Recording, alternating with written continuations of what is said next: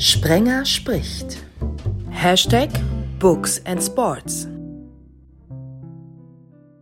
Hallo zusammen. Ausgabe 36 von Books and Sports ist schon wieder so eine, die nochmal mehr eine Herzensangelegenheit ist. Ja, weil es um unsere und eure Zukunft geht, aber auch ein großes Ja, weil ich damit einmal mehr unter Beweis stellen möchte, dass hier von A bis Z alles durchgesprochen wird. Das ZDF steht heute auch für einen, dem ich vieles verdanke, den ich anfangs meiner Karriere kennengelernt habe, Viktor Worms.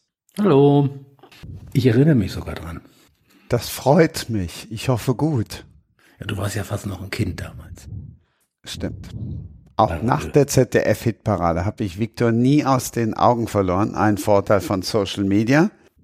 Bei Social Media habe ich auch den gefunden, der einen Namen trägt, der wie gemacht war für meinen Erstling von ihm. Uwe Laub, hallo. Ja, hallo Christian. Vielen Dank für die Einladung. Uwe, welches Buch war denn das erste, was ich von dir gelesen habe? Ich nehme mal an Sturm. Richtig. Den Sturm gibt's ab Oktober im Übrigen in einem E-Book-Bundle mit Leben. Das war das zweite, was ich verschlungen habe. Könnt ihr dann auch nochmal irgendwo nachlesen. Das sage ich euch nachher nochmal, wo genau. Wir reden über Uwes neues Werk, das parallel mit Books and Sports erschienen ist. Dürre. Da geht's voraussichtlich um zu wenig Wasser. Bei ihr geht's um viel Wasser, denn sie ist leidenschaftliche Taucherin. Hallo Heike Vesper. Hallo. Heike, wo bist du abgetaucht in diesem Sommer? Ach, diesen Sommer war ich leider gar nicht tauchen, äh, weil wir uns äh, innerhalb Deutschlands bewegt haben und das ist nicht so richtig spannend mit der Taucherei in Deutschland.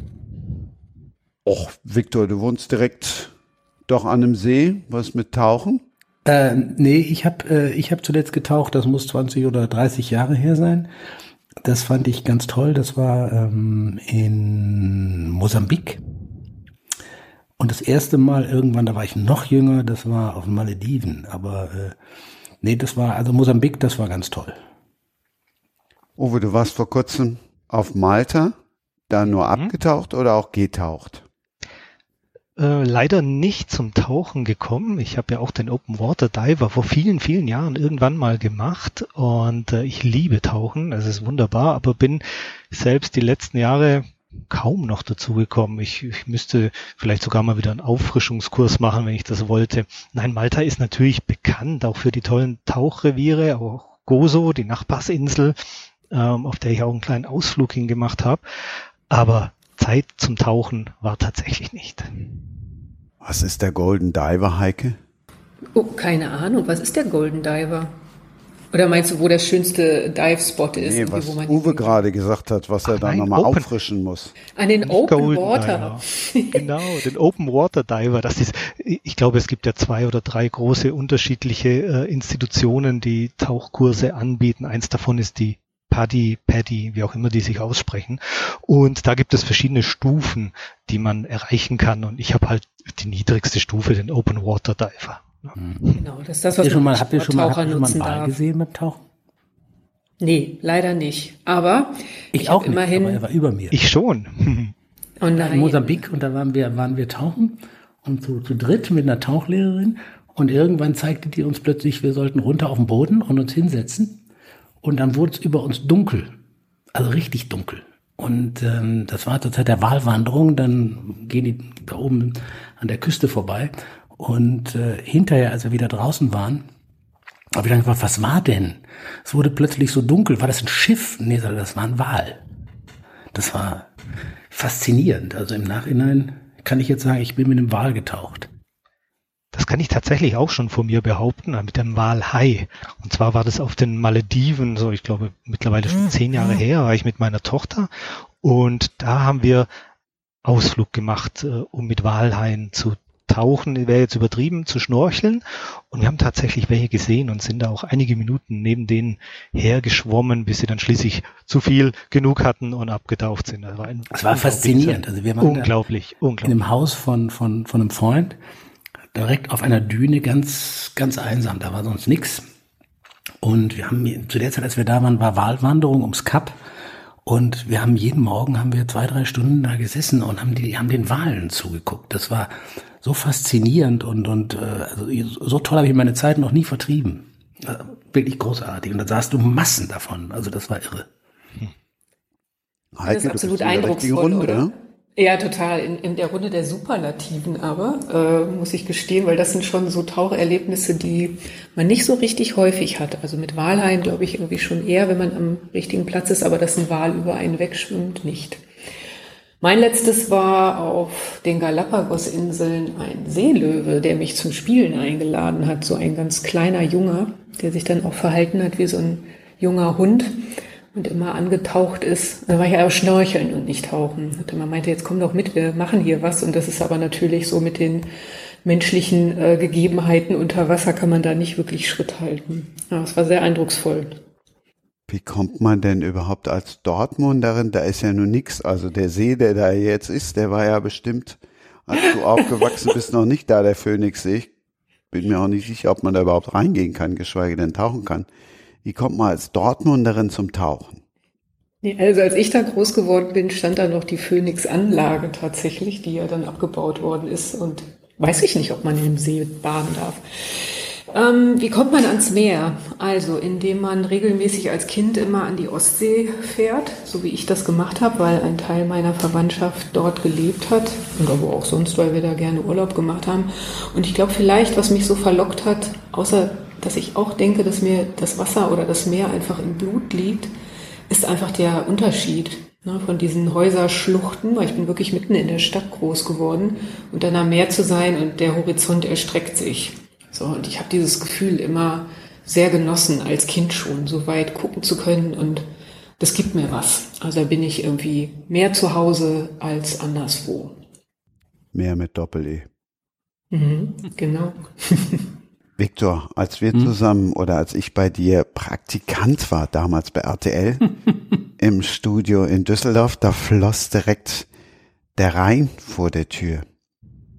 Da drin war ich noch nicht tauchen. Auch nicht schwimmen, oder? nee, das war selbst, ich bin ja am Rhein, ich bin ja da quasi am Rhein aufgewachsen und dann nach Luxemburg und dann nach München und also äh, ich glaube auf die Idee, im Rhein zu schwimmen, ist damals schon keiner mehr gekommen. Und mittlerweile soll er ja ziemlich sauber sein. Mhm. Ja. okay, wer es mag. Also.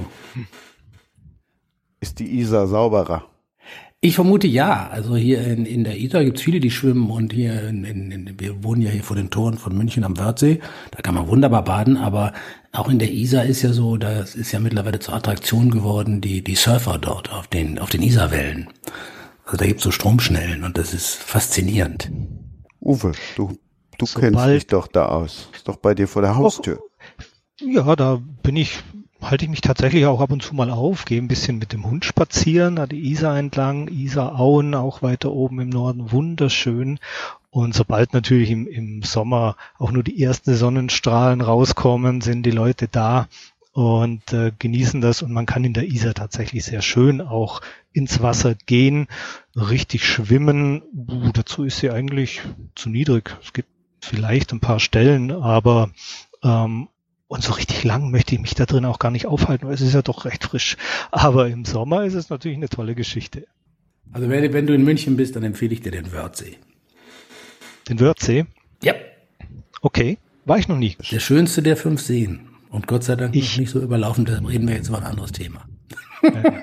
Ich vermute, wir waren wegen, wegen unserem Hund noch nicht dort, weil ich glaube, das ist einer der Seen, wo man nicht mit Hunden rein darf. Und ähm, ich glaube, in den ganzen fünf Seen darfst du nicht mit dem Hund rein. Ja, ja, ja, ja, genau. Da kannst du mal sehen. Ich wollte, oh, der war jetzt platt, okay, ich weiß, weil gerade das Wort Sommer fiel. Also wenn ich an diesen Sommer zurückdenke, dann denke ich an alles nur nicht an Sommer. Viktor, ich frage jetzt mal den Fußballfan. Mhm. Wenn du an diesen Sommer zurückdenkst, denkst du tatsächlich an die Fußball-Europameisterschaft? Nee, weniger. Aber ich muss gestehen, ich habe, wenn ich also jetzt mal sagen wir mal die letzten anderthalb Jahre sehe, ähm, ich äh, war zuerst so, du weißt ja, ich bin ein fanatischer Fußballfan und das Schönste, was ich in meinem Leben gemacht habe, war nicht Unterhaltungschef beim ZDF oder Programmdirektor bei Antenne Bayern, sondern wirklich meine Zeit, meine, meine, meine, meine Zeit in Düsseldorf, wo ich, mir niemand verbieten konnte, Fußballspiele zu kommentieren. Das war wirklich das, das mit, mit die schönste Zeit äh, meines Berufslebens. Und ich habe jetzt so in der, am Anfang der Pandemie, habe ich so, war ich zuerst, als dann plötzlich hieß, es spielt die Bundesliga wieder ohne Zuschauer, habe ich zuerst gedacht, das kann man nicht machen. Alle müssen zu Hause bleiben und die dürfen, und diese Herren Millionäre dürfen wieder Fußball spielen. Aber im Nachhinein, glaube ich, war das eine ganz, ganz kluge Entscheidung, die man da getroffen hat. Weil ich glaube, das hat vielen Menschen in der Zeit sehr viel gegeben. Mir unter anderem auch. Ich habe mich schon donnerstags aufs, auf den Samstag gefreut, wenn wieder gekickt wurde. Und es hat natürlich auch vielen jetzt äh, Geld und Lohn gebracht. Kommt noch hinzu, aber ich, ich glaube auch, das ist, weil Fußball ja doch eine besondere Bedeutung hat. Und wie gesagt, ich war am Anfang gedacht, das kann man nicht machen. Alle dürfen nicht und die, die Fußballer dürfen wieder. Aber ich glaube, das hat vielen Leuten was gegeben, dass äh, da zumindest zweimal die Woche wieder irgendwo gekickt wurde und man hat sich plötzlich Fußballspiele angeguckt, die man sonst nie gesehen hätte. Aber ähm, wer natürlich keinen Fußball mag, für den war das vielleicht ein bisschen was anderes. Ich war relativ distanziert, war dann am ersten Spieltag bei Stuttgart gegen Fürth, hab gedacht, na ja, mal gucken. Uwe hat mir geschrieben, riesen VfB-Fan, alles wird gut. Es war, also du bekamst wirklich eine Gänsehaut nach der anderen, weil halt 18.000 in diesem Stadion waren. Die haben gesungen, die haben gefeiert. Es ist dann schon noch wieder was anderes, Uwe, mit Fans. Ne? Ja, absolut, natürlich. Also ich muss äh, gestehen, ich habe das schon auch ein klein wenig vermisst, wenn wir jetzt an die Bundesliga denken, Bundesligaspiele, was die Europameisterschaft betrifft, da war ich ja von Anfang an schon als vor, ich weiß nicht wie vielen Jahren das Konzept dieser pan-europäischen äh, EM vorgestellt wurde, da war ich schon sehr zwiegespalten. Also da war ja Corona noch lange, lange nicht am Horizont in Sicht und auch niemand damit gerechnet. Aber allein die Tatsache, dass das da auf mehrere, in mehreren Ländern über ja, ganzen Kontinent verteilt, ein Spiel hier, ein Spiel dort, die Flüge hin und her, was das für, also das hat mir von Anfang an schon nicht richtig zugesagt. Und dann nee. natürlich jetzt mit, ähm, mit der Corona-Situation ähm, war es gleich nochmal sehr viel, ähm, naja, wie soll ich sagen, heikler, wie ich ja, fand. fand ich auch. Nichts, nichtsdestotrotz habe ich mich dann auch gefreut, als äh, die ersten Spiele dann stattfanden habe auch zugeschaut ähm, und äh, war dann wie die meisten wahrscheinlich auch relativ enttäuscht von deutschen Abschneiden und äh, naja, aber den Italienern habe ich es gegönnt. Also die haben ich freue mich jetzt auf nächsten Samstag. Ich darf ins Stadion.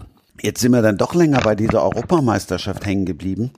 Ich wollte darauf hinaus, dass wenn ich an den Sommer 2021 denke, denke ich tatsächlich auch nicht mehr zuerst an Corona. Das war für mich schon fast 2020 im Sommer das Entscheidende. Aber 2021 war einfach von vorne bis hinten Katastrophensommer. Heike. Ich glaube tatsächlich auch, dass ich an den Regen denken werde und an die Überschwemmungen, die das nach sich gezogen hat und dass wir, obwohl wir ja dürre Sommer auch hinter uns haben, die ja aber so, ja weiß ich auch nicht, der eine oder andere genießt die Hitze ja vielleicht auch und gerade hier oben im Norden, wäre froh, wenn es mal nicht regnet den ganzen Sommer, was übrigens diesen Sommer auch so war. Das Wasser war anderswo in Deutschland. Aber es ist doch, glaube ich, nicht einmal, also ich kann mich nicht erinnern, dass es in der Vergangenheit mal so deutlich war, wie dass die Klimakrise uns direkt betrifft und zwar jetzt sofort in diesem Moment spürbar mit aller Kraft und Auswirkung, oder? Uwe ist der Klimaexperte. Ja. Oh, Klimaexperte weiß ich nicht, aber natürlich ist das ganz klar, dass das in Erinnerung bleiben wird von diesem Sommer. Ähm, und diese furchtbaren Bilder, die wir da gesehen haben, mit denen ja auch keiner von uns jemals gerechnet hat, ne, dass sowas direkt vor unserer Haustür stattfinden kann in dieser Form. Ähm, ich glaube, das hat uns schon alle, ja, nicht nur überrascht, sondern schockiert. Und ähm, man hat gesehen, dass da in Folge auch ganz, ganz viele Diskussionen angestoßen worden sind und ähm, dass jetzt viele Leute sich auch mit diesem Thema beschäftigen, die ja vorher vielleicht äh, sich entweder nicht dafür interessiert haben einfach oder es schlichtweg auch nicht so ähm, als für sich selbst irgendwie äh, präsent äh, empfunden haben. Und mhm. ähm, das ist natürlich schon etwas, was sich jetzt verändert. Und äh, natürlich sind so stark Extremwetterereignisse wie Starkregen, Hagelstürme, das sind, das sind Auswirkungen des Klimawandels, die wir sofort sehen, die wir, die wir nicht äh, ignorieren können. Ja, da, da passiert was, da kommt was. Bei, bei Dürren hingegen äh, ist es so, das merkt man ja oft erst, wenn die längst da sind. Und dann auch nur, wenn man vielleicht nicht gerade unbedingt in der Stadt lebt, sondern auf dem Land oder vielleicht sogar mit Landwirtschaft zu tun hat. Das ist tatsächlich so ein bisschen eine unterschätzte, eine unterschätzte Klimafolge. Ähm, aber äh, das wird uns in den nächsten Jahren, Jahrzehnten auch noch sehr schwer beschäftigen. Ich habe ja gerade eben schon mal über Sturm gesprochen. Ich habe tatsächlich in Sturm gelernt, dass auch Regen gemacht werden kann. Ja, natürlich. Und das ist auch äh, überhaupt nichts Neues. Also das wird schon seit, seit Jahrzehnten gemacht, diese äh, Wolkenimpfung mit Silberjodid. Da ist auch ähm, relativ wenig, wurde ja nach Sturm äh, von einigen auch so ein bisschen in die Verschwörungsecke gesteckt. Aber das ist etwas, was ja wirklich nun mal gemacht wird, auch in Deutschland, gerade hier im Süden die Hagelflieger, das ist etwas, was seit vielen Jahren auch von, von Unternehmen und von, von Winzern zum Beispiel in Auftrag gegeben wird, ne, um, um die Neuwagen zu schützen, die da in, in, in riesigen Mengen auf den Parkplätzen stehen, der Autohersteller oder äh, äh, eben die Winzer, die Angst haben, dass ein Hagelsturm ihre Ernten zerstören könnte. Die geben schon mal auch die Hagelflieger in Auftrag, die dann eben in Gewitterwolken fliegen und die mit Silberjodid impfen, damit die sich abregnen können, bevor Hagel entstehen kann. Ich habe einen, äh, in der Familie jemand, der macht das nebenbei Hagelflieger. Da oben am Chiemsee, am Chiemsee. Das, ich wusste vorher ja. auch nicht, dass es sowas gibt. Und ähm, das ist, also erstmal sind das ja Wahnsinnige, die sowas machen. Absolut. Aber, aber ähm, das ist äh, faszinierend. Und ich meine, ich bin für Hagelflieger, nachdem letztes Jahr im Hagel, vorletztes Jahr im Hagel unsere Autos zerstört wurden hier ähm, im Fünfseenland. Da kam sie eine Nacht runter und äh, da waren anschließend war die Versicherung gefragt. Also Hagel kann verhindert werden, aber wie können wir denn die anderen Bilder verhindern, die uns da dieses Jahr in diesem Sommer in Gänsefüßchen erreicht haben. Heike. Ja, leider nicht mit so einer Fashion-Lösung. Ähm, man Flieger hochschickt irgendwie und dann dafür sorgt, dass es abregnet. Irgendwie, das ist ja das Ergebnis von vielen Jahrzehnten einfach. Ja zu viel ähm, Kohlendioxid produziert zu haben als Industrienationen, die einfach in die Atmosphäre gegangen sind und jetzt dazu geführt haben, dass unser Klima sich verändert. Und zwar nicht im natürlichen Verlauf der Dinge, sondern durch den Mensch gemacht und stark beschleunigt. Und die einzige Möglichkeit, das zu ändern, ist, dass wir uns ändern und dass die mhm. Politik sich ändert und die Industrie andere Rahmenbedingungen bekommt und viele Dinge, so wie wir sie heute machen, wird es zukünftig oder kann man zukünftig so nicht mehr machen, wenn wir das Schlimmste verhindern wollen. Und der Weltklimarat hat ja gerade seine neuen Prognosen herausgegeben, also nach 13 Jahren nach seiner letzten angepasst und hat gesagt, okay, es ist jetzt einfach tatsächlich absolut einwandfrei nachweisbar, es ist vom Menschen verursacht, wir können uns nicht mehr rausreden, wir müssen es stoppen, wir haben noch neun Jahre, knappe neun Jahre, um das 1,5 Grad Ziel zu erreichen, also dass unsere Atmosphäre sich nicht um mehr als diese 1,5 Grad aufheizt. Ja, für mich als Meeresbiologin ist das natürlich ein echter Gruselschocker. Und während ich es erzähle, irgendwie habe ich auch gleich schon wieder eine dicke Gänsehaut, weil die Prognose auch ist, mit 1,5 Grad werden wir schon bis zu 70 Prozent aller Korallenriffe dieser Erde verlieren. Und die sind für die Meere extrem wichtig. Und da wird noch viel anderes dran hängen.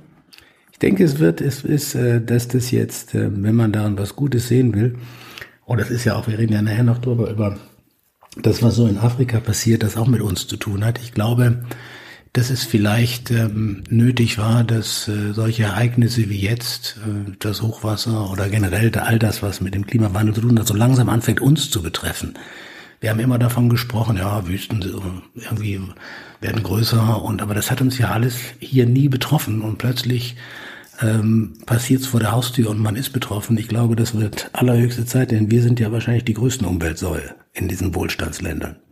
Deshalb, wenn wir jetzt durchatmen und einen Schluck trinken, dann tun wir das garantiert nicht aus einem Einwegbecher. Nee, besser nicht. Man, äh, tatsächlich ist, also Plastik ist natürlich nochmal für sich genommen ein eigenes Problem, hängt aber auch mit dem Klimawandel zu tun, äh, zusammen natürlich, weil es ja aus Rohöl hergestellt wird und für die Plastikproduktion wird extrem viel Öl verbraucht, weil wir wenig recyceln und das neue Herstellen von Plastikprodukten weil das Öl auch oder das es ist steuerbefreit äh, für die Plastikproduktion viel günstiger ist als altes zu recyceln. Also deshalb Glas und Porzellan oder zumindest irgendwie Plastik, das man viele, viele, viele Male benutzen kann, Mehrweg, ähm, das wäre schon wirklich angemessen. Ja, ich gebe zu, früher viel bei Starbucks die Einwegbecher gekauft, oft die Bilder dann auch gepostet. Das lasse ich mittlerweile, also nicht das Posten, sondern das mit den Einwegbechern. Uwe, welche Umweltsünden hast du begangen und welche begehst du noch? Oh, also ich bin natürlich, wie denke ich mal wir alle, auch bei weitem nicht perfekt und ähm, ich habe in meinem Leben schon unglaublich viele Umweltsünden begangen und ähm, der Unterschied ist, dass man früher einfach nicht darüber nachgedacht hat. Ähm, man wusste das nicht, man hatte nicht das Hintergrundwissen, man hat einfach gesagt, oh Mensch, ich finde es jetzt toll hier in ein 450 PS Auto zu äh, äh, steigen und mal ein Wochenende über die Autobahnen zu heizen. Ja klar, das war toll früher. Ähm, und man hat gar nicht, äh, mal abgesehen davon, dass Sprit schon immer teuer war, aber ansonsten hat man dann nicht über die Umwelt nachgedacht. Ne? In jungen Jahren, das sehe ich mittlerweile ganz anders. Und ähm, zum Beispiel, ich versuche ja immer in kleinen Schritten, immer peu à peu, mich ein bisschen zu verbessern, in Anführungszeichen. Ne? Ähm, Eben zum Beispiel früher hatten wir zwei Autos, äh, meine Frau und ich. Heute haben wir nur noch eins und in äh, ein paar Wochen haben wir sogar gar keins mehr, weil äh, ein Leasingvertrag ausläuft von einem Auto und wir haben uns noch gar kein, für gar kein neues entschieden und sind auch noch unschlüssig, ob wir es überhaupt tun sollen oder erstmal versuchen wollen. Ich meine, wir leben ja in München, ähm, ob man da unbedingt ein Auto braucht. Wir werden sehen. Also es sind so bei mir so die Politik der kleinen Schritte, immer peu à peu ein bisschen mehr versuchen, äh, umweltbewusster zu leben und ähm, diese Umweltsünden, die man früher einfach gedankenlos begangen hat, ähm, ja, die auszumerzen. Viktor, wenn du jetzt zu deinem eigentlichen Herzensverein, ansonsten bist du ja Erfolgsfan geworden, aber wenn du jetzt zu deinem eigentlichen Herzensverein anreist, Zug oder Flug?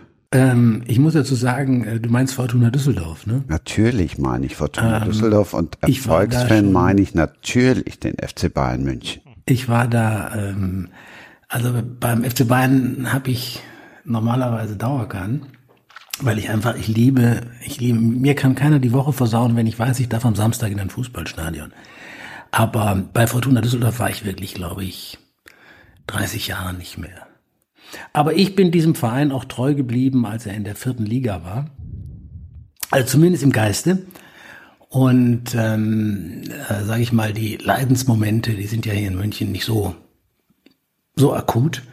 Aber ich will einfach Fußball sehen. Ich bin auch kein, also ich bin auch, äh, ich gehe dann mit meinen, meinen Jungs, die mit ihrem alten Vater noch ins Stadion gehen und äh, und so, aber äh, ich bin, ich sehe das mittlerweile sehr, sehr viel entspannter. Aber ähm, und manches finde ich auch ein bisschen seltsam, was so wie der Profifußball so entwickelt hat. Aber auf der anderen Seite, wenn sie dann tatsächlich kicken und 22 Leute laufen den Ball hinterher, dann gebe ich zu, dann schalte ich ab. Ich wollte jetzt auf die Umweltsünden dann hinaus. Mhm. Gibt's keine? Bei mir? Ja. Ähm, also erstens, ich habe eine, eine, eine Frau, die sehr, die ernährt sich auch im Gegensatz zu mir wahnsinnig gesund. Ähm, und wenn wir nicht so gesund essen, dann bin ich schuld. Ähm, aber weil, weil sie immer auch sagt, wenn, wenn, ich, wenn ich nicht so gern mal, ich kann nicht zugucken, wenn du ein Steak isst. Aber ähm, äh, ich glaube, die würde das sogar schaffen, dass sie ohne Fleisch und so auskommt. Äh, ich gebe zu, was Essen angeht, ähm, bin ich ähm, politisch absolut inkorrekt. Auch äh, dadurch, dass ich gern Fleisch esse und das ist ja auch eigentlich, das mal unabhängig von der Umwelt, nicht so wahnsinnig gesund. Aber ähm, da bin ich. Nee, ansonsten, ansonsten achtet meine Frau darauf, dass wir uns korrekt verhalten und was Auto angeht. Also wir brauchen zwei Autos, aber ähm, äh, ich bin auch weg von den Autos mit den ganz vielen PS und ähm, fahre jetzt ein Audi A3 mit allem, was so umweltmäßig bei, auch beim Auto geht. Außer, dass es nicht elektrisch ist. Aber wobei das ist ja auch, wie ich jetzt wieder gelesen habe, bevor nicht Wasserstoff oder sowas kommt, ist das ja auch eigentlich, äh, lügen wir uns da, glaube ich, was in die Tasche, was Elektroautos angeht. Aber ähm, wie gesagt, bei mir ist es tatsächlich so, ich bin einfach, sagen wir mal, im täglichen Leben zu undiszipliniert. Das ist einfach so. Und aber ich habe Gott sei Dank eine Frau, die auf mich acht gibt und die ähm, durch die ich dann auch relativ mittlerweile relativ gesund lebe. Da haben wir eine Parallele, wenn ich das mal so, wenn ich mich da so mal einwerfen darf, ähm, ist bei mir tatsächlich ähnlich. Aber was ich in dem Zusammenhang gern sagen würde, es ist ja auch so, wir, wir reden uns und, und wir reden immer von, von Optimierung, von Verbessern und alles. Aber man darf natürlich bei allem nicht vergessen, dass auch zu leben. Wir wollen ja auch leben und wir wollen ja auch ähm, vernünftig leben. Und das Vernünftige ist eben hier das Wort, auf das ich hinaus will.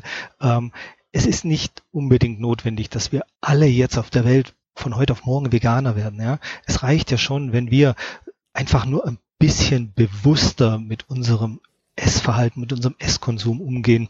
Und auch ich bin jemand, der sehr, sehr gerne mal ein gutes Stück Steak äh, auf dem Teller hat. Also das, das, das gebe ich offen zu. Und das möchte ich mir auch nicht nehmen lassen, weil so eine gewisse Lebensqualität braucht man. Denn wenn man sich, wir, wir kennen das vielleicht, oder also ich kenne es zumindest auch von Diäten, die man schon mal versucht hat, je strenger eine Diät, je mehr man sich äh, versucht, etwas äh, abzugewöhnen oder zu verbieten, sich selbst zu verbieten, äh, umso größer ist der Frust nach einer gewissen Zeit und dann lässt man es komplett bleiben. Lieber in kleinen Schritten und ein bisschen vernünftiger. Das finde ich ganz spannend, weil hm, das was ist, was ähm, auch den WWF umtreibt, also oder mich persönlich natürlich auch, aber diese Definition von dem guten Leben. Ne, was macht denn das aus, unser gutes Leben? Und ist das irgendwie, was wir heute uns so gönnen? Ist das wirklich unbedingt notwendig, dass wir ein gutes Leben haben? Oder könnte man nicht irgendwie, wenn man ja, den fair gehandelten Kaffee aus der Porzellantasse trinkt, nicht auch ein gutes Gefühl entwickeln, anstatt sozusagen den Kaffee, den man sich sonst vielleicht im Pappbecher geholt hat, weil man weiß, ja, ich tue nicht nur mir was Gutes mit dem Kaffee in dem Moment, sondern auch der Bauer, der den Kaffee produziert hat, wird so bezahlt, wie er es braucht zum Leben. Dann kommt er noch aus Bioanbau vielleicht. So diese Definition ne, von was ist denn gut in unserem Leben und was brauchen wir, ich glaube, die ist mit so die spannendste. Und das ist auch, glaube ich, eine Diskussion, die wir unbedingt brauchen, auch in der Gesellschaft, damit wir nicht immer das Gefühl haben, es gibt nur entweder das, was wir jetzt haben. Ne, ich kann fünfmal im Jahr irgendwo hinfliegen. Ich fahre so viele Autos, wie ich es mir leisten kann.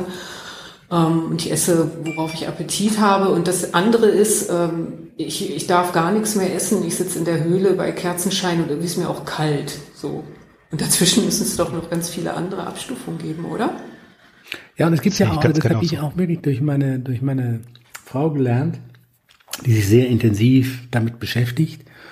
Ähm, äh, es ist ja tatsächlich so, es geht ja schon damit los, dass man sein Fleisch vielleicht nicht im Supermarkt kauft, sondern zu einem richtig guten Metzger geht, der hier aus der Region sein Fleisch bezieht, allein schon, weil die Wege nicht so lang sind und dass man einfach gute Lebensmittel isst. Ne? Also dass man auch was Gemüse angeht und so. Also ich würde halt auch nicht mehr auf die Idee kommen, mir einen Salatkopf im Supermarkt zu holen, sondern da gibt's hier irgendwo ein Demeter in der Nähe bei uns und äh, mich dann dazu, mich dann dazu versorgen, da muss man natürlich auf der anderen Seite sagen, ähm, das muss man sich auch leisten können.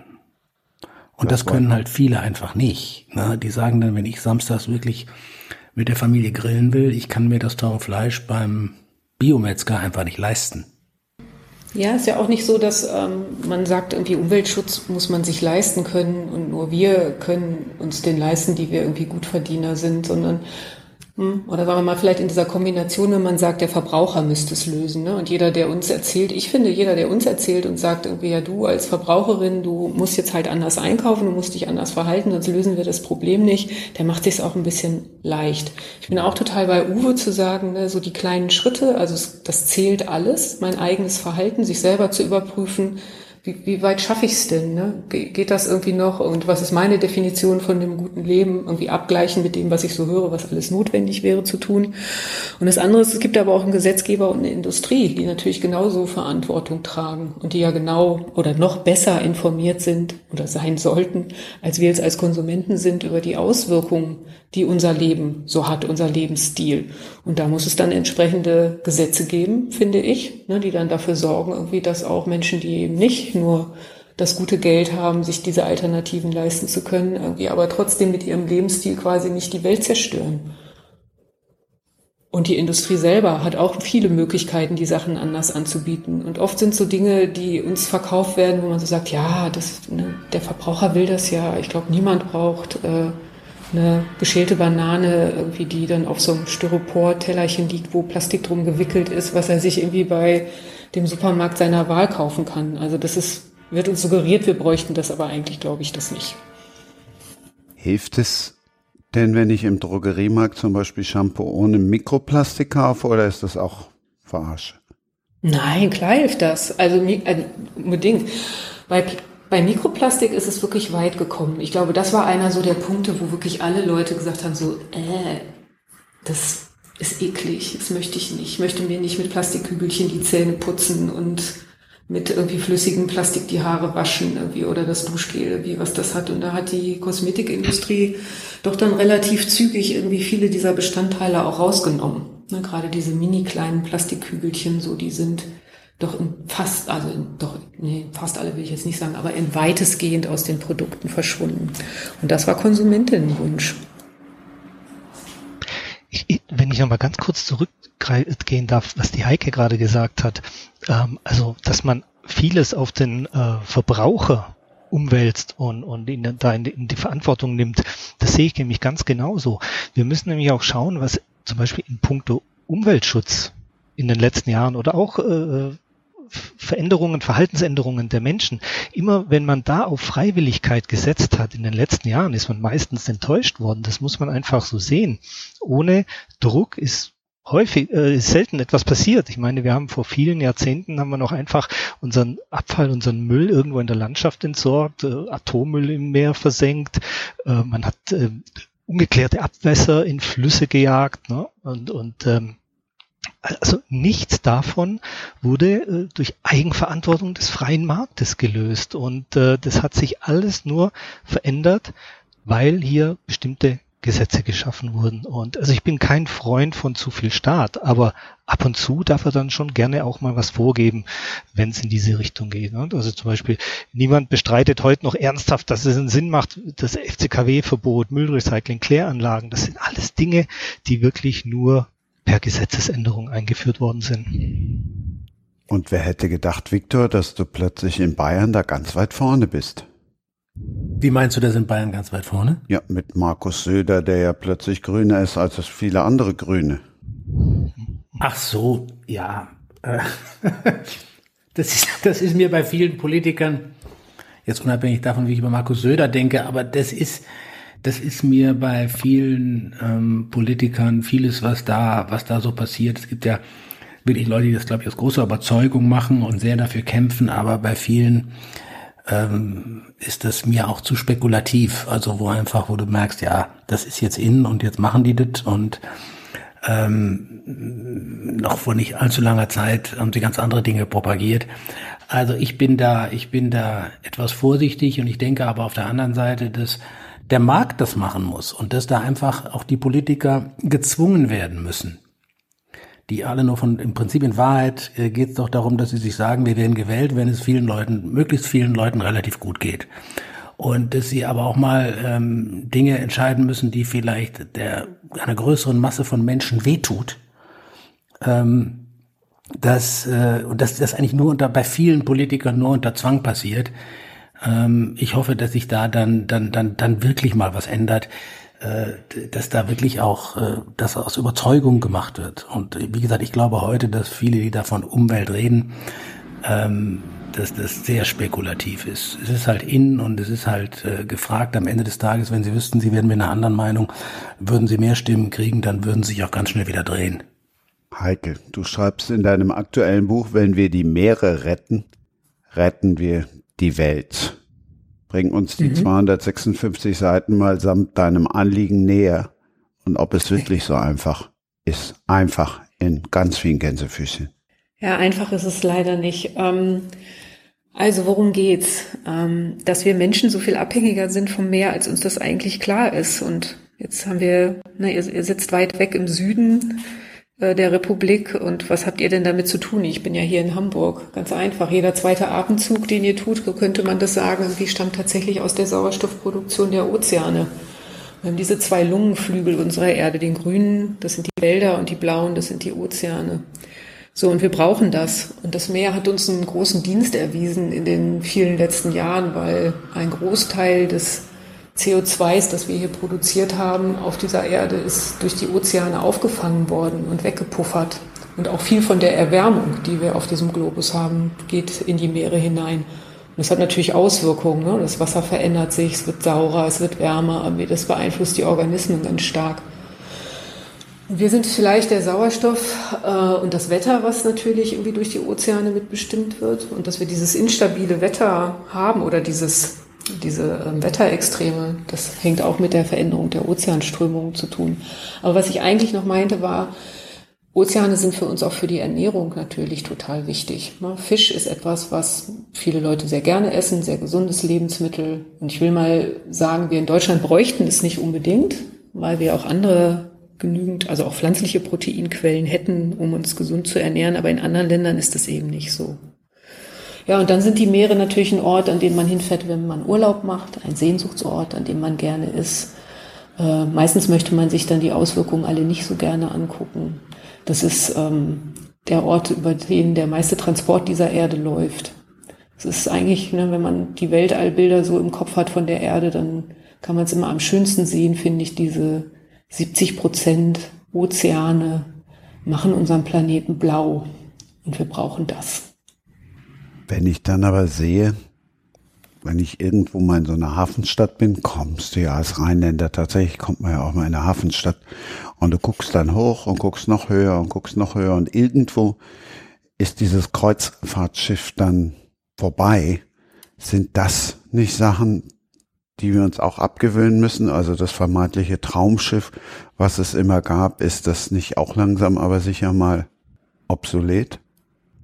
Ach Gott, der Urlaub, das ist irgendwie was, wo wir uns natürlich am allerwenigsten gerne irgendwie mit Umweltauswirkungen beschäftigen, weil man möchte sich ja entspannen, ja, und auch irgendwie von all den Dingen, die so belastend sind oder für einen selbst belastend sind. Also der Urlaub und das Kreuzfahrtschiff. Ähm, ja, so ein Schiff äh, produziert natürlich unglaublich viele Schadstoffe, Emissionen, einfach dadurch, dass Schweröl in der Regel verbrannt wird. Also etwas, womit unsere Autos gar nicht fahren würden, sondern so eine zähe, schwarze irgendwie Masse, in der neben unglaublich viel CO2 natürlich auch viele Schwefeloxide äh, enthalten sind, die sehr gesundheitsschädlich sind und gerade in den Hafenstädten, die haben irgendwie schwer mit Feinstaub zu kämpfen, wenn diese Schiffe im Hafen liegen und aber die Motoren weiterlaufen lassen, um sozusagen die äh, Stromversorgung an Bord sicherzustellen. Das ist das eine. Und dann haben wir natürlich irgendwie einen klassischen Massentourismus auf einem sehr kleinen Ort. Ne? Also diese, diese Schiffe, auf der viele tausend, auf denen viele tausend Menschen gemeinsam sind, die essen viel, da entsteht viel Abfall, weil das dann oft diese ähm, All-Inclusive Buffets sind, wo wir doch tendenziell irgendwie dazu neigen, uns den Teller zu voll zu machen. Da wird viel weggeschmissen. Plastikmüll oder Müll im Allgemeinen, Abwässer natürlich, die größtenteils in diesen Schiffen gespeichert werden müssen. Also an, auf See darf man das nicht, zumindest nicht äh, an vielen Stellen entsorgen. Es muss an Land gebracht werden und entsorgt werden. Dann laufen diese Schiffe äh, Orte an, die klein und pittoresk sind, bis zu dem Zeitpunkt, in dem das Schiff anhält und die Passagiere an Bord gehen.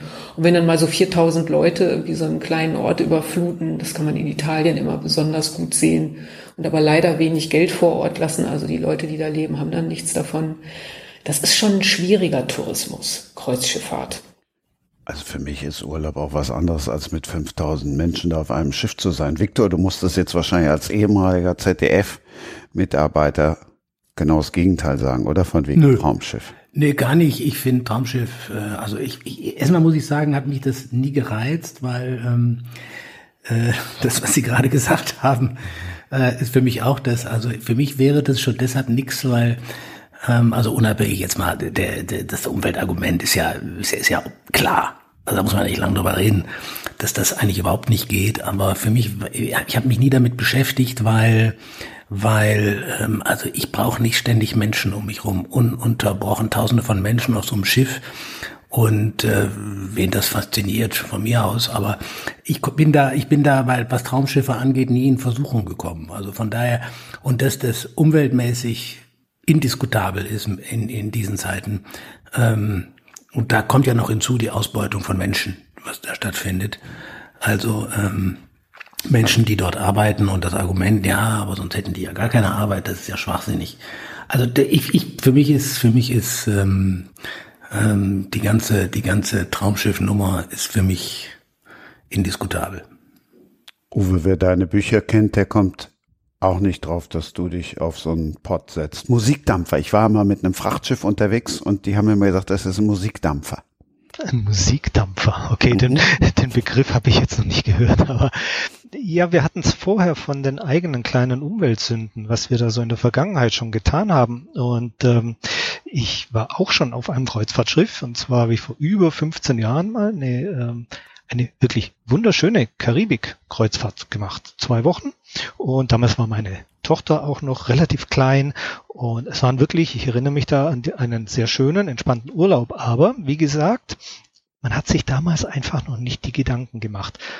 Heute mit dem Wissen um Victor hat es gerade gesagt, da müssen wir gar nicht drüber äh, diskutieren, äh, dass das aus, aus umwelttechnischen Gründen natürlich so Kreuzfahrten Katastrophen sind. Äh, alleine da würde es mich schon nicht mehr hinziehen, aber auch allein aus dem Aspekt, dass ich mittlerweile lieber die Natur für mich genieße, beziehungsweise im, im Familienkreis. Und auch ich brauche das nicht mehr, dass ich da mit Tausenden von Leuten auf engem Raum zusammensitze. Für mich wäre das ein Graus. Und sie zerstören halt auch viel im Meer, denn Heike, das habe ich auch gelernt, im Meer gibt's viel, viel mehr als nur Wasser. Ja, zum Glück. Das ist ja sehr lebendig. Also es ist ja nichts anderes als äh, an Land. Wo, das ist ein bewohnter, bewohnter Ort.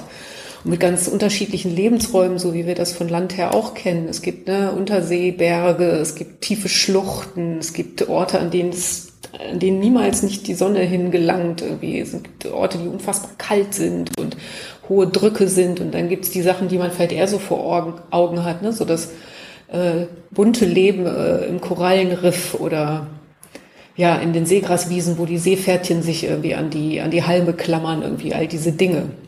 Ich wollte auf Rohstoffe hinaus. Ja, ja, dann kommen wir doch irgendwie, kriegen wir die Kurve über die Tiefen der Ozeane, oder? Ja, und wir kriegen vor allen Dingen die Kurve nach dem nächsten Break zu dem, warum Viktor so wunderbar in diese Runde passt als derjenige, der noch nie ein Buch geschrieben hat, aber ich will das irgendwann machen. Die Rohstoffe, was gibt's alles im Meer?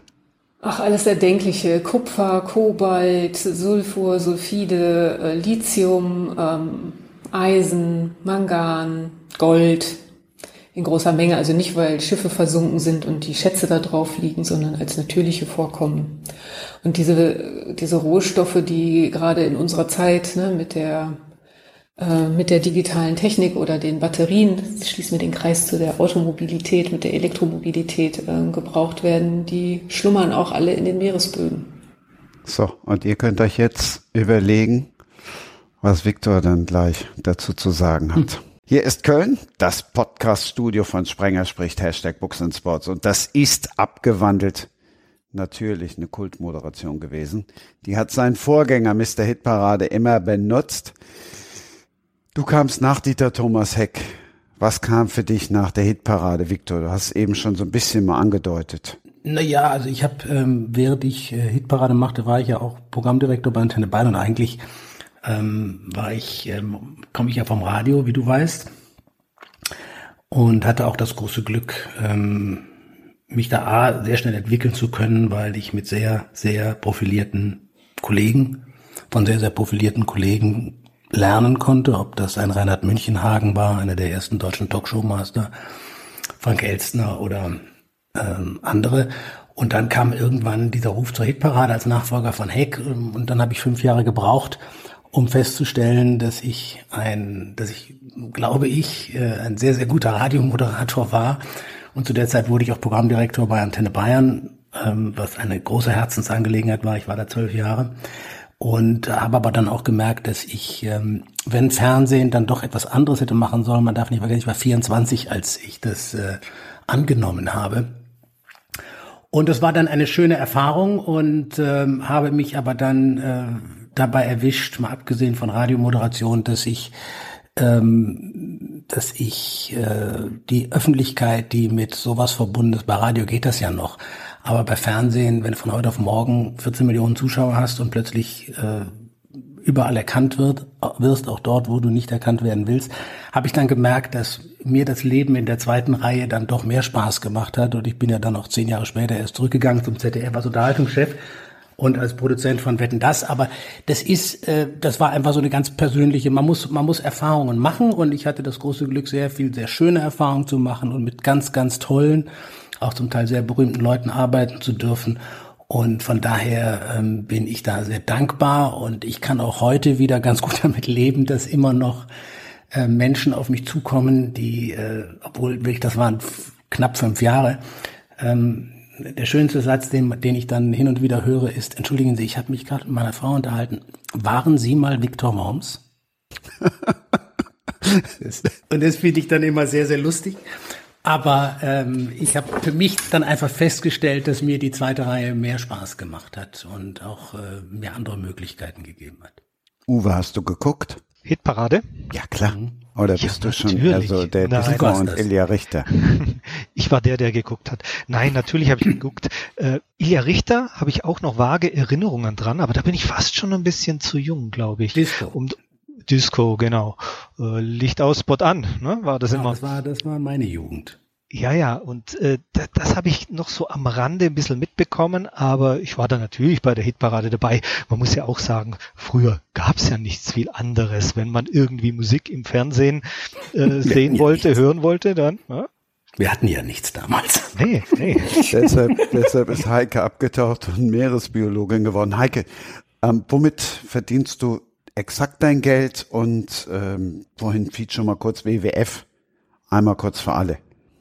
Ja, ich arbeite für die Umweltstiftung WWF, das sind die mit dem Panda-Bären und ähm, da leite ich den Bereich Meeresschutz und wir sind ein Team, das ja an den unterschiedlichsten Orten und Themen äh, arbeitet, die ja, am Ende dafür sorgen sollen, dass die Meere uns gut erhalten bleiben. Also die Einrichtung von Schutzgebieten, nachhaltige Fischerei, äh, Tourismus gehört durchaus irgendwie mit dazu.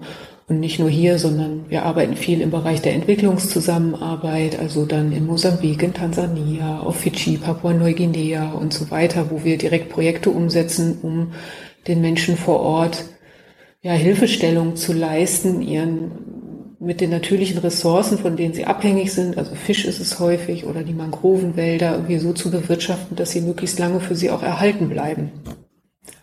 Damit verdiene ich mein Geld. Das heißt, ich, ähm, ich, wir suchen solche Projekte, wir suchen Geldgeber für solche Projekte. Ich bin viel im Dialog mit der Politik, aber auch mit der Wirtschaft, irgendwie, wie man anders handeln kann und muss, irgendwie, um eben diese Krise abzuwenden.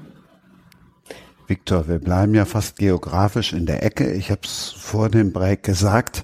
Du bist ja auch aus einem anderen Grund in dieser Runde, in der es viel um unsere Zukunft geht oder weil das Ding ja online geht, freitags um Friday for Future erzähl, weil das wissen die wenigsten, dass du A auch noch Gutes tust und B dich sehr engagierst und uns all das auch noch in Form eines Buchtipps näher bringst. Ja, also um es kurz zu machen, ich habe ähm, äh, ich habe mich schon sehr lange, das mache ich seit 30 Jahren, bin ich Gründungsmitglied der Tabaluga Kinderstiftung. Da geht es um ähm, Kinder, die äh, traumatisiert wurden durch Gewalt Erwachsener und durch sexuellen Missbrauch.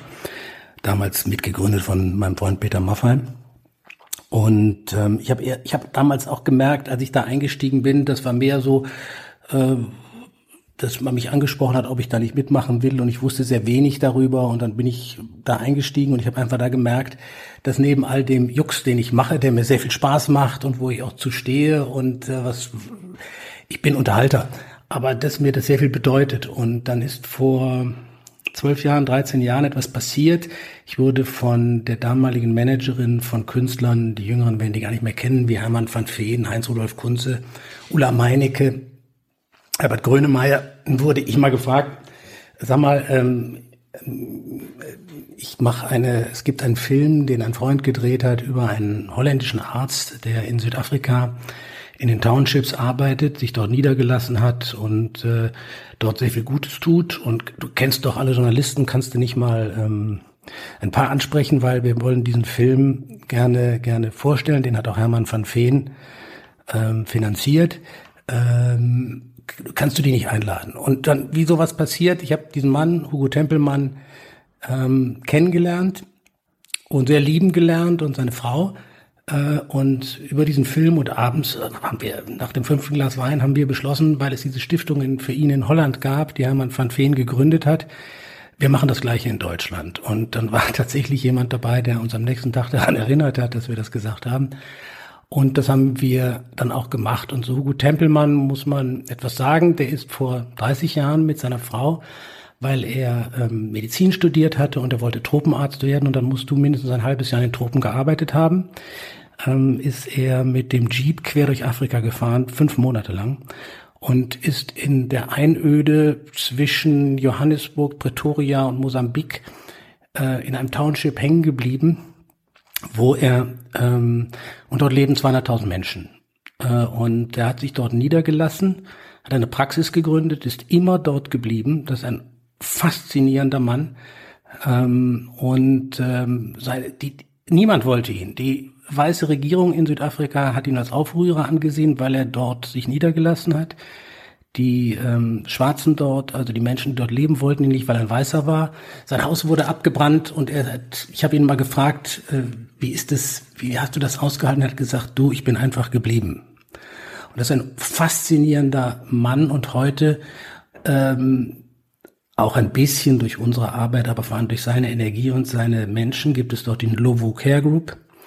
Lovo heißt Elefant und ähm, weil er auch dieses Fell hat und ähm, die kümmern sich um über 400.000 Menschen. Seine Forschung, er hat mittlerweile steht da ein Forschungslabor, ähm, da geht es um äh, Medikamente äh, äh, zur Bekämpfung von HIV, mittlerweile jetzt auch Corona, also Covid-19. Und ähm, wenn man dorthin kommt, kommt man in eine andere Welt.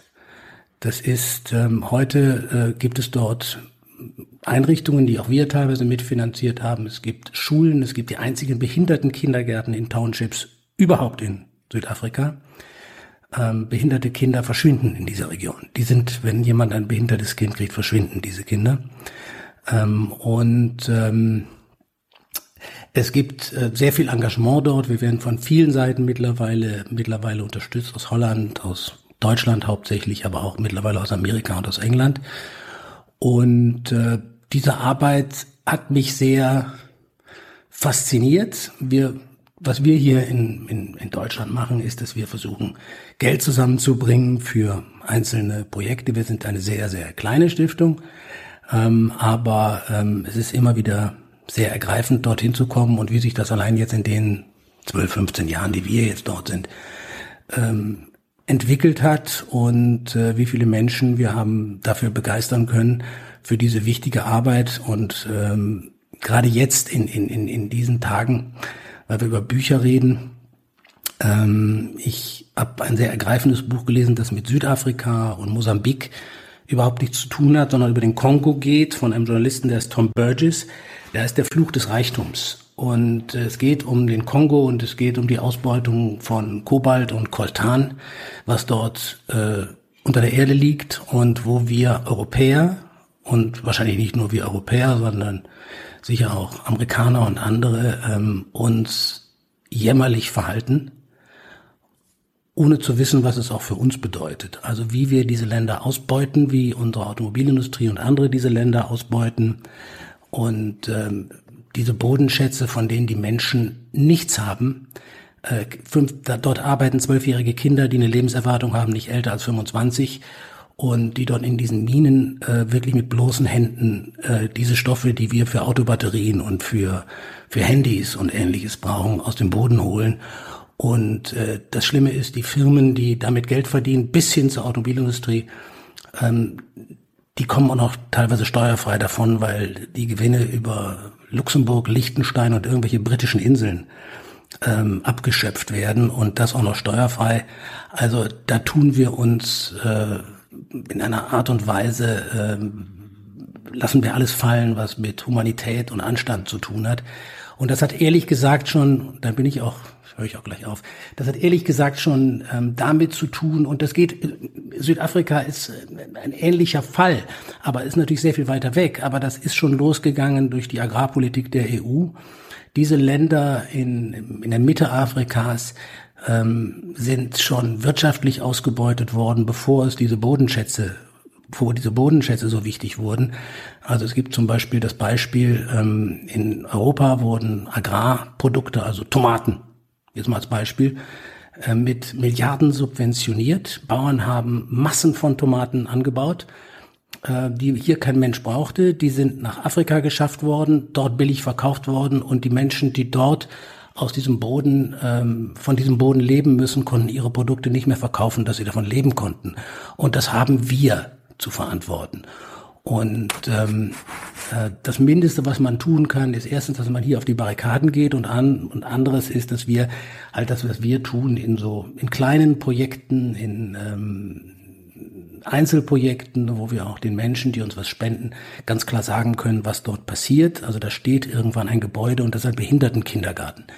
Ähm, dass wir damit endlich aufhören und dass wir endlich aufhören, diese, diese, diese Länder auszubeuten, weil der nächste Schritt ist ja der, die nächsten Flüchtlinge sind nicht Kriegsflüchtlinge, die zu uns kommen, das sind Hungerflüchtlinge, das sind Menschen, die in Afrika leben, dort nicht mehr leben können und in den Norden wandern und die auch keine Angst haben, im Mittelmeer zu ersaufen. Und äh, die erzeugen wir, diese Flüchtlinge. Also das sind dann nicht mehr Kriegsflüchtlinge, das sind dann Hungerflüchtlinge. Und was das für unsere Gesellschaften bedeutet, äh, das glaube ich, da braucht man nicht allzu viel Fantasie. So, das könnt ihr jetzt alle mal sacken lassen. Und dann wisst ihr vielleicht, wo ihr nächste Woche das Kreuz macht.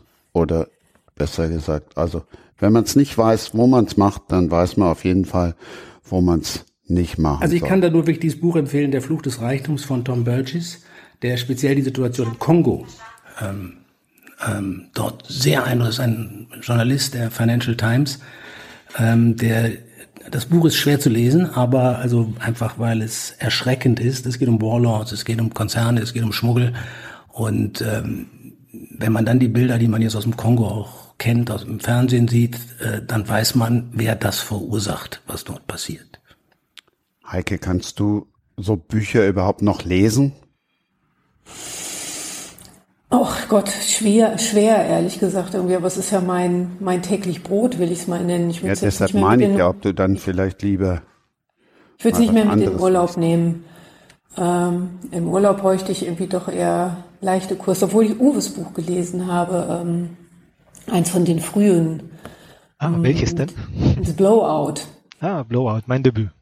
Genau, das hat mir auch gut gefallen. Nein, aber es ist ja mein täglich Brot, mich mit solchen Dingen auseinanderzusetzen. Jetzt irgendwie bin ich im Kongo selber nicht, aber der WWF ist natürlich sehr wohl aktiv vor Ort und ich kenne auch die Bedingungen und ich könnte es auch übertragen. In der Thunfischfischerei zum Beispiel haben wir auch diese furchtbaren Menschenrechtsverletzungen irgendwie an den Menschen, die da an Bord sind, irgendwie, die nur so richtig geschanghait werden, so wie man das ne, früher aus Piratenfilmen kennt. Wir kriegen irgendwie Alkohol, am nächsten Tag wachen sie auf, sind irgendwo auf hoher See, keine Papiere mehr und viele Jahre später, wenn sie Glück haben, wie kommen sie wieder an Land. Beobachter, irgendwie staatliche, die verschwinden, über Bord geworfen werden und ermordet werden. Es gibt überall diese Baustellen irgendwie und was darf aber nicht, man darf aber die Hoffnung nicht aufgeben, finde ich. Das ist aber schwierig, ne? wenn wir, wenn wir über solche Themen sprechen oder, und weil es so viele sind, aber es gibt Möglichkeiten, die Sachen zu verändern. Und diese Möglichkeiten müssen genutzt werden und wir haben die Pflicht, das zu tun. Gerade wir hier in den Industrieländern, die wir ja gut versorgt sind, wohl abgesichert im Vergleich selbst, also selbst Menschen, die nicht finanziell so gut ausgestattet sind, wir haben noch mehr Möglichkeiten als die Menschen in diesen Ländern und wir müssen wirklich gucken, dass wir da was anders machen. Und wir können das. Es geht. Zumindest für den Umweltbereich, irgendwie kann ich zwei, wir hatten es vorhin im Gespräch, ne, zwei Beispiele der Rhein, wie die, die Verschmutzung der Flüsse ist äh, deutlich besser geworden. FCKW hatten wir mit dem Ozonloch. Das Ozonloch ist viel kleiner geworden. Wie das FCKW ist verschwunden aus den Sachen. An den Lieferketten beißen wir uns die Zähne aus politisch irgendwie, aber ich hoffe, dass ähm, ja viele Leute einfach aufhören, die Augen davor zu verschließen, dass das, was wir hier tun, einfach anderswo auch Auswirkungen hat und wir verantwortlich sind. Weil wir hören die Uhr schlagen. Es ist kurz vor zwölf. Wir haben jetzt über alle Bücher von Uwe schon gesprochen. Über tatsächlich Blowout, den Erstling, meinen Erstling Sturm, sogar Leben war schon ein Thema. Wenn du Leben liest, weißt du, Uwe, dass du aus dem Pharmaunternehmen kommst. All das, was ich über das Buch erzählt habe und wie ich es empfohlen habe, könnt ihr in Ausgabe 18 nachhören. Die heißt Woran hat's gelegen? Jetzt freue ich mich, dass Uwe Laub erstmals überhaupt über sein neues Buch spricht. Dürre, was irgendwie so nach diesem Sommer erstmal nicht passt, aber dann doch. Ja, also bin eigentlich froh, dass es nicht passt, denn letztes Jahr kam ja Leben auf den Markt und Leben handelt von einer Pandemie, jetzt nicht mit Viren, sondern mit anderen Krankheitserregern. Ich wollte nicht unbedingt die, die Viren nehmen, die da immer ähm, gerne genommen werden. Ähm, ich habe mir da was anderes überlegt, aber der Punkt ist, Leben erschien genau im ersten Lockdown mhm. letztes Jahr im April, März, April und äh, da musste ich mir dann schon anhören, also natürlich im, im positiven Sinne, Mensch, äh, hast es ja genau auf den Punkt getroffen. Das, mir wäre es aber lieber gewesen, ich hätte nicht den Punkt getroffen. Und ehrlich gesagt, so geht's mir jetzt hier auch. Wir sind dieses Jahr von der Dürre ganz, ganz weit entfernt, glücklicherweise, denn wir hatten in den letzten Jahren auch in Deutschland schon genug mit Dürren zu kämpfen. Also äh, tatsächlich ist es so, dass äh, 2018 und 2019 und in Teilen auch 2020 europaweit betrachtet ähm, dass die schlimmsten Dürren seit fast 250 Jahren waren. Ja? Und äh, diese Hitzewellen, die wir zwar jetzt diesen Sommer nicht in der Form hatten, die ja aber auch nur durchschnittlich zum Beispiel alle 50 Jahre auftreten, die wird es künftig, naja, jedes Jahrzehnt vermutlich einmal geben. Und äh, auch die Hitzetage an sich, die werden sich fortsetzen. Also dieses Thema Dürre ähm, wird uns in den nächsten Jahren schon beschäftigen. Und auch mein Buch spielt ja demzufolge logischerweise ein paar Jahre in der Zukunft, aber nicht allzu weit. Ja. Und äh, ja, ja, wer deine Bücher kennt, weiß, es geht da nicht einfach nur in Gänsefüßchen um die Umwelt, sondern es ist auch noch verpackt in richtig spannenden Plot. Ja, also das wollte ich nämlich auch noch sagen. Ähm, wir hatten es jetzt vorhin, äh, äh, Viktor hat es ja wirklich sehr anschaulich äh, geschildert und eindringlich, was da, was da im Kongo passiert und dass die Lektüre dieses Buches nicht ganz einfach war. Ich behandle in all meinen Büchern natürlich schon auch ernste Themen, wichtige Themen, äh, Bereich Umwelt, Wissenschaft. Ähm, aber bei mir steht natürlich im Vordergrund eine spannende Geschichte, die auch gut zu lesen ist. Und wenn man dann noch nebenbei so ein paar Infos mitnimmt und so ein paar Gedanken, die man vorher vielleicht sich noch nicht gemacht hat, wenn man da dann darüber nachdenkt, ähm, dann habe ich sozusagen mein Ziel erreicht, was ich mir so mit meinen Büchern erhoffe. Ja, du musst jetzt schon dann auch noch ein bisschen auf, auf Spannung machen. Ich habe jetzt gesagt, ja. Mensch, du, ne, erste Mal spricht er über das Buch und jetzt verrät er uns hier nichts, naja, vom, natürlich. nichts Also, vom Plot. Doch, doch, natürlich. Das kommt jetzt in aller Ausführlichkeit. Ah, da bist du jetzt durch. So. nein, nein, ich Dann sparen wir uns das Hörbuch, was parallel erscheint. Ja, das glaube ich würde den Podcast ein bisschen sprengen. Nein, also äh, Leben äh, Leben sag ich schon, Dürre spielt natürlich auch ein paar Jahre in der Zukunft. Nichtsdestotrotz beginnt es im Hier und Jetzt, äh, in dem zweiten Handlungsstrang. da haben wir, denn alles beginnt immer mit einer Idee. Und so auch in Dürre gibt es einen äh, jungen, engagierten, umweltbewussten Informatikstudenten, den Alex Baumgart. Und der hat eine Idee. Denn Alex geht es mächtig auf den Zeiger, dass er der umweltbewusst lebt und sparsam lebt, dass er, so in seinen Worten, wie er es immer formuliert, die Zeche für alle die mitzahlen muss, die eben äh, nicht so sehr auf die Umwelt achten und die eben in Saus und Braus leben und äh, da die, die Umwelt eben schädigen. Und er sagt, er ist gern bereit, seine Zeche zu zahlen, das, was er auch wirklich verursacht. Aber er sieht es nicht ein, dass er sozusagen den Reichen und Mächtigen ähm, ihre Zeche mitzahlt. Und das bringt ihn auf eine Idee, nämlich eine App zu entwickeln, wobei es weit über eine App hinausgeht, ein System, er nennt es Equitas. Und dieses System, diese App Equitas, soll also den Schadstoffausstoß eines jeden EU-Bürgers tracken, sprich überwachen und regulieren. Und ähm, es ist dann tatsächlich so, dass die EU dieses System ganz toll findet und im Rahmen des Green Deals ja auch die, die Notwendigkeit hat, klimaneutral zu werden bis 2050 und die dann europaweit dieses System Equitas einführt. Das heißt, jeder EU-Bürger bekommt verpflichtend ein monatliches CO2-Budget, das er nicht überschreiten darf. Wer die ehrgeizigen Vorgaben einhält, der wird belohnt, aber wer das Kontingent überschreitet, der muss mit empfindlichen Strafen rechnen. Und es ist so, dass Equitas auch funktioniert.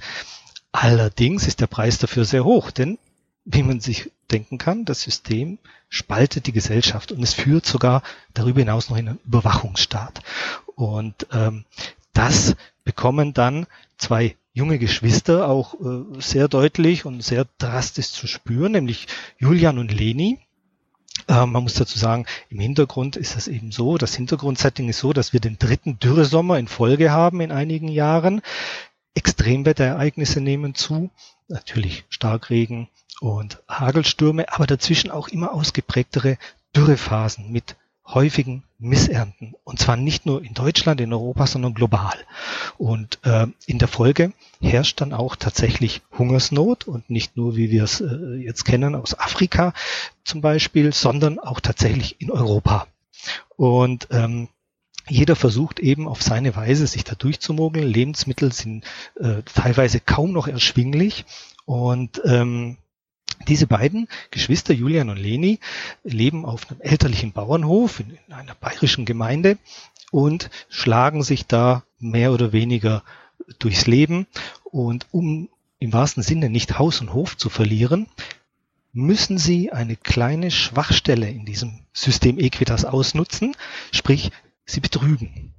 Und ähm, dieser Betrug kommt ans Licht die Agentur für CO2-Neutralität, die Inspektoren, die in der Bevölkerung nur Bluthunde genannt werden, kommen ihnen auf die Schliche und ähm, es beginnt ja ein sozusagen ein, eine schonungslose Jagd.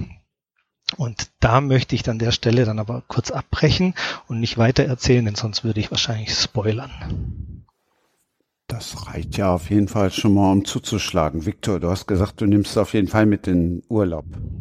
Ja, ich muss das. Äh, ähm, ich habe noch keins deiner Bücher gelesen, aber ich habe gerade witzigerweise heute überlegt, was nehme ich eigentlich an, an, an Büchern mit, weil ich äh, nur eine Woche aber in die Berge fahre alleine. Und äh, das habe ich mir jetzt schon, das habe ich mir jetzt schon notiert. Ah, die 400 Seiten kriegt man gut durch in der Woche. Eike nach Blowout, jetzt der zweite Laub gesetzt.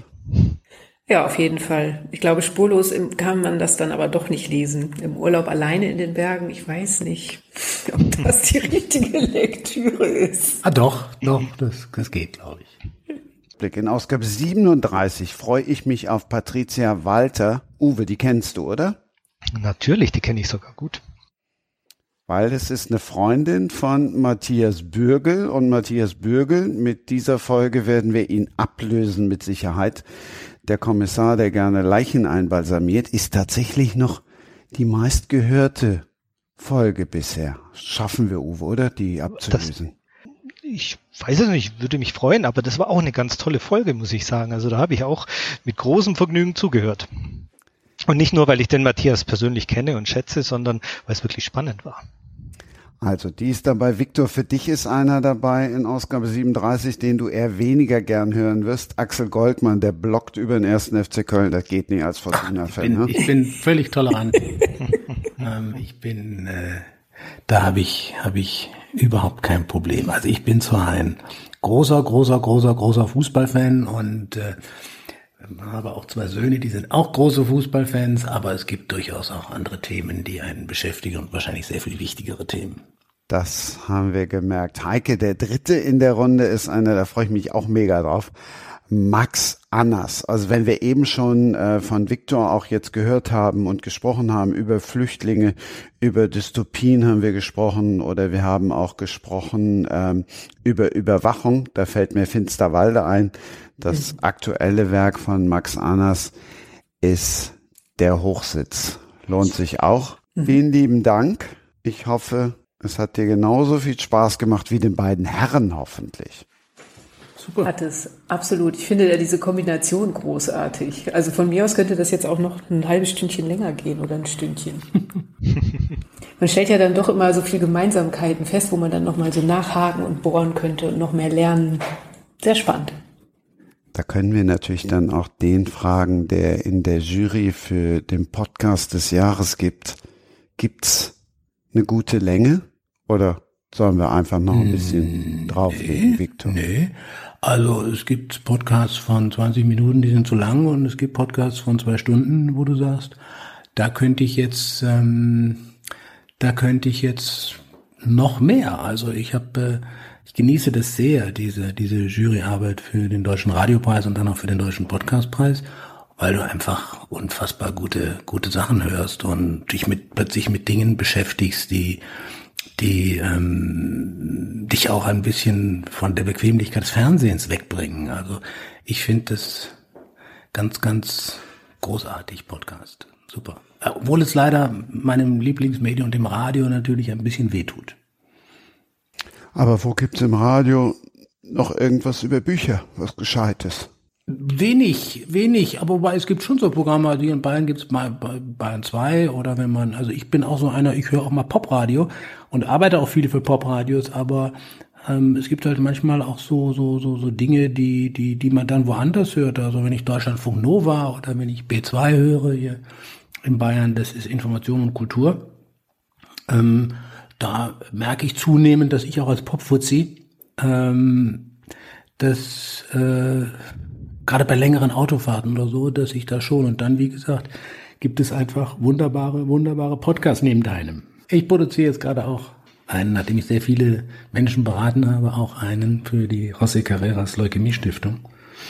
Ähm, und äh, das macht einfach irre viel Spaß und ich merke vor allem, dass junge Leute das hören. Also meine Kinder zum Beispiel, die kommen aus einem wirklich Haushalt eines Radio-Nerds. Und ganz früh hat meine Frau auch mal beim Radio gearbeitet, aber ähm, die sind auch mittlerweile, wenn du die fragst, was hört ihr denn abends für ein, oder was guckt ihr abends im Fernsehen oder was hört ihr äh, im Radio, dann sagen die, wenn wir kochen, hören wir Podcasts. Ist es tatsächlich so, dass Podcasts jetzt zum Radio in etwas so sind wie Netflix zum klassischen TV? Also kann man, kann man das wirklich so vergleichen? Ein bisschen. Ich glaube eher, das Podcast wahrscheinlich sogar mehr noch dem Fernsehen schadet. Aber weil die Radio wird gehört im Auto, Radio wird, also Popradio, ne? Mhm. Wird, egal ob man Schlager oder Rockmusik oder Hip-Hop hört. Aber ich glaube, dass ähm, das ist sowohl dem, also ich sehe zum Beispiel, dass mein Fernsehhaushalt abends runtergegangen ist, weil ich oft sage, ach, jetzt gehe ich, komm, jetzt lege ich mich ins Bett und höre noch, höre noch ein bisschen Podcast. Ähm, also das ist, äh, das merke ich schon und äh, wir wissen ja auch aus der Forschung, dass akustische Eindrücke sehr viel stärker sich ähm, in den, in den, in, in uns festsetzt als optische Eindrücke, die sind viel flüchtiger. Also ähm, ich kenne Professoren, die sich mit sowas beschäftigen, sagen, wir glauben immer alle, wir sind Augenmenschen. Das Schlimmste, was uns passieren kann, ist das Augenlicht zu verlieren. Das Schlimmste, was einem Menschen passieren kann, ist das Gehör zu verlieren. Und ähm, diese Eindrücke, die wir da erhalten, die setzen sich auch viel mehr in unseren Hirnen fest als äh, optische Eindrücke. Also wenn wir zum Beispiel auch sagen, Mensch, den Typen da vorne, den habe ich schon mal irgendwo gesehen, ähm, dann ist es sehr, sehr oft so, äh, dass wir das erst sagen, wenn der was gesagt hat oder die was gesagt hat. und wir uns an die Stimme erinnern. Also wir bilden uns das teilweise, teilweise nur ein und da gibt's wie gesagt, ähm, Professoren, die sich mit so etwas beschäftigen. Und das ist super interessant. Und abgesehen davon regt natürlich äh, jede Art von Podcast, auch Geschichten in Audioform zu erzählen, äh, regt natürlich unsere Fantasie viel mehr an als das, was wir vom Fernsehen kriegen, nämlich fertige Bilder. Deswegen mag ich Hörbücher auch so gern. Ich mhm. liebe Hörbücher im Auto, während Autofahrten. Wunderbar. Habe ich noch nie gemacht. Muss ich mal machen, das war. Die Zeit vergeht wie im Flug. Wenn man mal eine lange, also man kann das natürlich nicht machen, wenn man jetzt nur mal zum Supermarkt oder zum Getränkemarkt fährt, dann macht das wenig Sinn. Aber wenn man mal längere Autofahrten oder Zugfahrten auch vor sich hat, ähm, die Zeit vergeht wie im Flug. Das mache ich jetzt. Ich fahre jetzt in die Berge und ich werde dein, eines deiner Bücher werde ich äh, auf der Autofahrt als Hörbuch nehmen. Äh, liest du die selber? Nein, nein, um Gottes Willen. Warum? Das, Nein, also dazu habe ich weder die Stimme noch die Ausbildung. Doch, du hast eine gute Stimme. Nein, ehrlich nein. jetzt, ich, nicht, nicht, nicht um dir zu schmeicheln. Ich finde, du hast eine sehr beruhigende, sehr, sehr gute Stimme. Also danke fürs Kompliment, aber wenn du dann hörst, wie zum Beispiel ein Stefan Kaminski Sturm liest oder ein Achim Buch dann äh, äh, Leben liest, na, das ist wunderbar, da kann man sich dran drin verlieren. nee, aber das ist eine gute Idee. Ich besorge mir, ich, genau, ich habe mir ja vor, ich besorge mir, welches Buch soll ich als erstes lesen von dir? Damit die Bestsellerliste kommt, wahrscheinlich das aktuelle. Und das nehme ich mir dann mit, weil ich dort, wo ich bin, auch sehr viel rumsitzen werde. Christian, was würdest du ihm als Einstieg empfehlen? Sturm oder Leben? Mm, Leben fand ich total spannend, hat mich total, total gepackt und gut. Steht auch in Südafrika. Gut. Leben. Also, du weißt, Leben. Leben. was du zu Wunderbar. lesen hast. Ich. Die Entscheidung ist gefallen. ja. Ihr Lieben, Dankeschön. Es war einmal mehr das, was ich versprochen habe, dass von A bis Z alles durchgesprochen wird. Viktor Worms, Dankeschön. Das hast du super gemacht, mein Lieber. Vielen Dank. Wo hast du, wo hast du sprechen gelernt? Vielen Dank. Das schneide ich mir raus. Uwe Laub. Dankeschön. Es war mir echt eine Ehre. Oh, vielen Dank. Ich, mir war es eine Ehre. Ich habe mich wahnsinnig über die Einladung gefreut und es war eine tolle Runde. Die Heike Vesper formvollendet hat. Ich danke. Und tschüss. Tschüss. Macht es gut. Tschüss. Tschüss. Das war Sprenger spricht. Hashtag Books and Sports.